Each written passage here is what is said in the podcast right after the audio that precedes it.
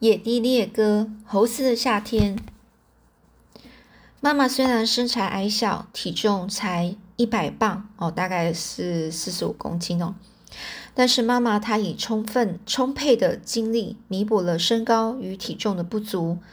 她不是使劲的拉锯，就是挥动着沉重的斧头，努力帮助爸爸开垦荒地。为了建造我们的木屋，爸爸让妈妈挑选地点。这对他来说也不是一件轻松的事啊！妈妈走遍六十英亩土地的每个角落，左瞧右看，最后总算确定确定下他喜爱的这个地点。妈妈打定主意，把家建在一个清脆的小峡谷谷口的一个山路上。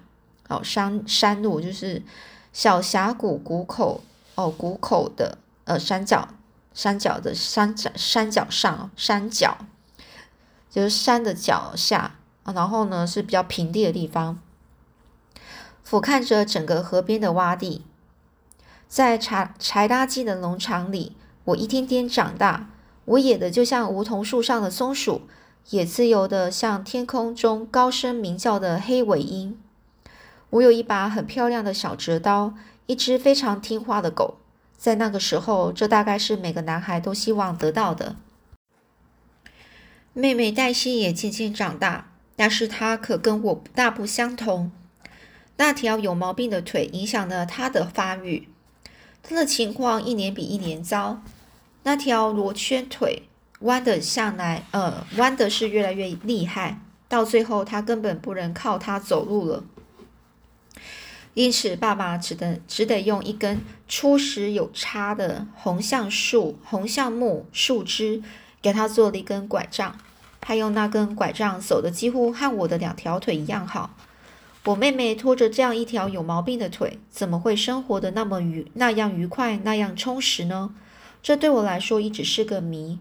她常常拐着那根拐杖，拄着那根拐杖，拄着那根拐杖，又唱又跳又笑，仿佛没有一点忧伤。他的最大乐趣之一就是开我的玩笑，惹我生气，从来不放过任何一个揶揄我的机会。而这种机会大概每一刻钟都有一次，每一刻钟每十五分钟哦。从我们家沿山坡往上走，有一棵巨大的红橡树，树下有一个黛西的游游戏室。从早春到晚春，他几乎把全部的时间都消磨在那里。我不愿在黛西的游戏室里浪费时间。每次到那里，我都会有一种内疚的感觉，好像我不该在那里出现。黛西拥有女孩子所喜爱的各种玩玩具，像是呃骨壳娃娃、泥饼，哦泥饼是泥土做的饼哦，漂亮的瓶子等等。她还珍藏了，她还珍藏了我们家里用过的每一个马口铁罐，在罐里插上。野花在游戏室的一头，黛西建了一个小小的圣坛。圣坛哦，圣坛你在讲，就是做宗教宗教祭祀用的那种东西。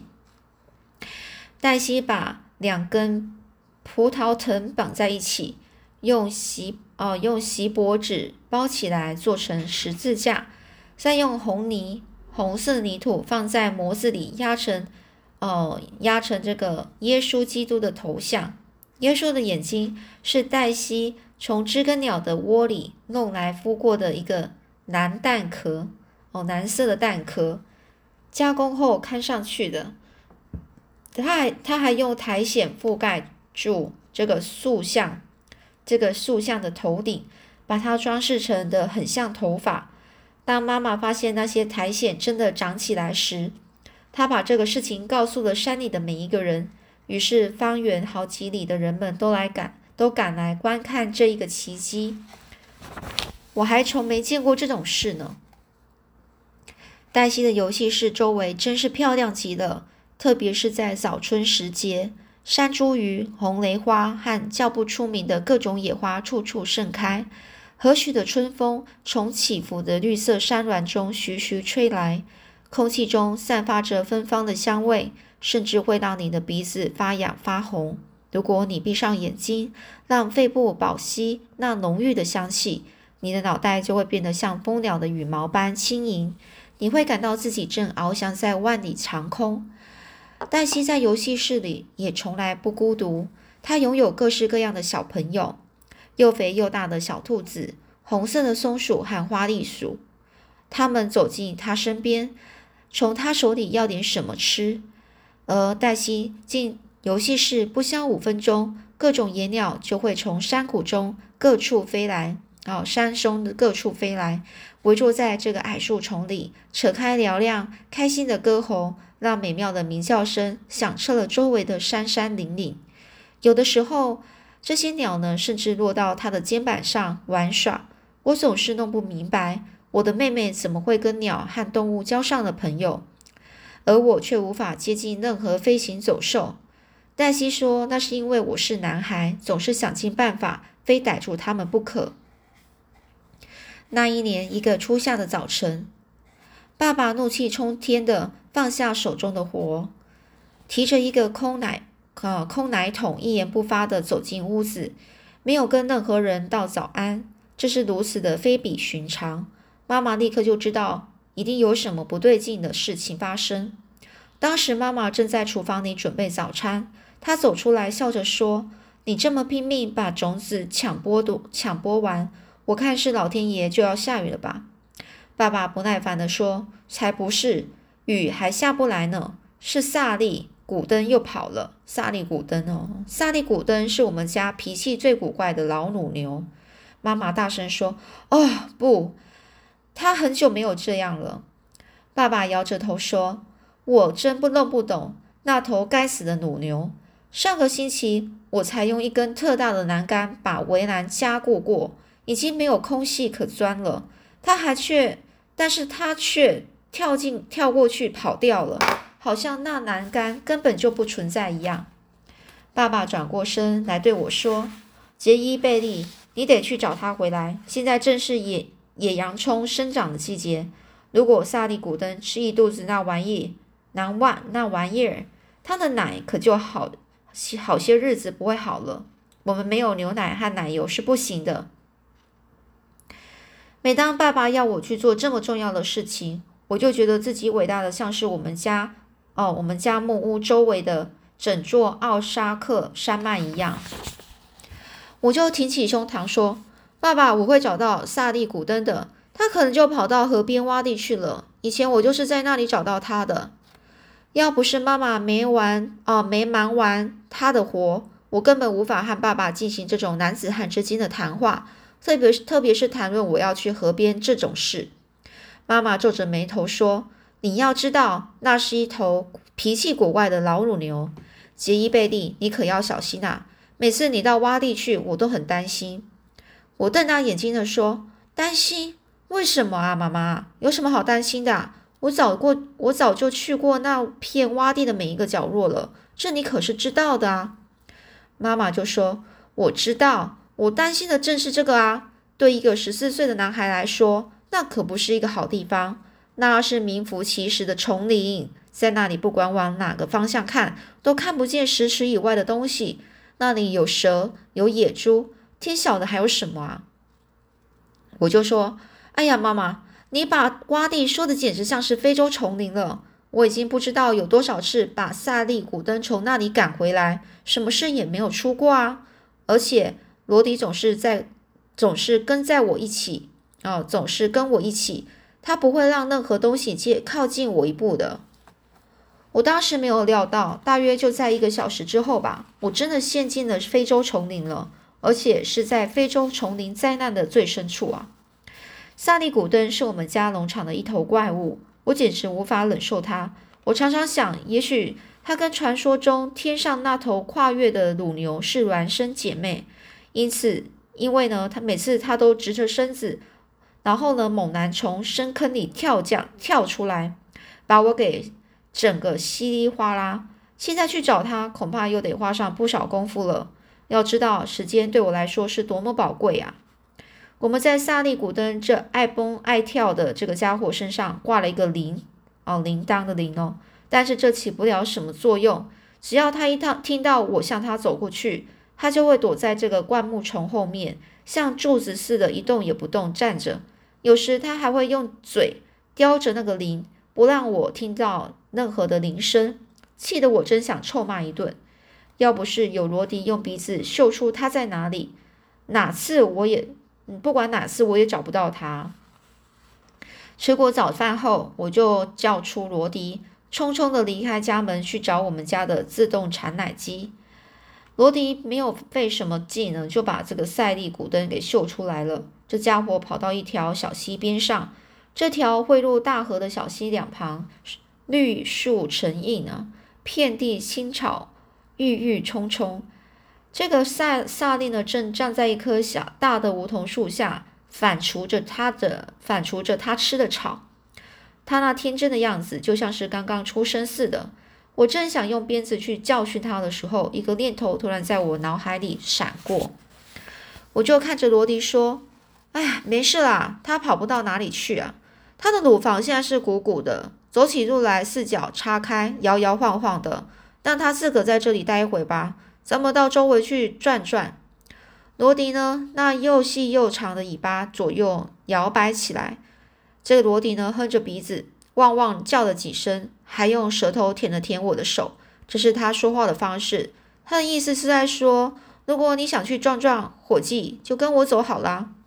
眼下，假如假如呢，真有什么值得看看的地方，那就是柴垃圾洼地。无数的小动物在茂密的野藤和乱蓬蓬的接骨木丛林中呢，是曲折穿梭，留下了许多踪迹。这些踪迹就像蟒蛇一样，在高大的白桐。白梧桐树、橡胶树、白桦树、呃黄杨木和接骨木树下蜿蜒前行。只要一有机会，我就会到这片洼地来，在每个动物留下的足迹上再踩下我光脚的脚印，还在每棵梧桐光梧桐树光滑的白树皮上呢刻上了我名字开头的字母。在这既凉快又寂静的洼地里。我发现了书中没有讲过的许多各式各样的奇观。我还可以扮演一个又一个的英雄与巨人。有时我是丹尼尔·布恩，有时又是戴维·克罗克特、基特·卡森、莫森甘呃莫西甘族的拉斯特以及人猿泰山等一连串的人物。我在头顶的破草帽上插了一大把鹰铃哦，鹰铃就是老鹰的那个羽毛。脸上呢是涂着一种植物的汁液，我敢确定这身打扮会把那虎虎叫的猫头鹰给吓个半死。我想象自己已经把成百上千的妖魔鬼怪打倒在那片地都是梧桐树的极乐之地。罗迪常到这里来，而且他总是走在我前头，随时提防着路上可能遇到的任何危险。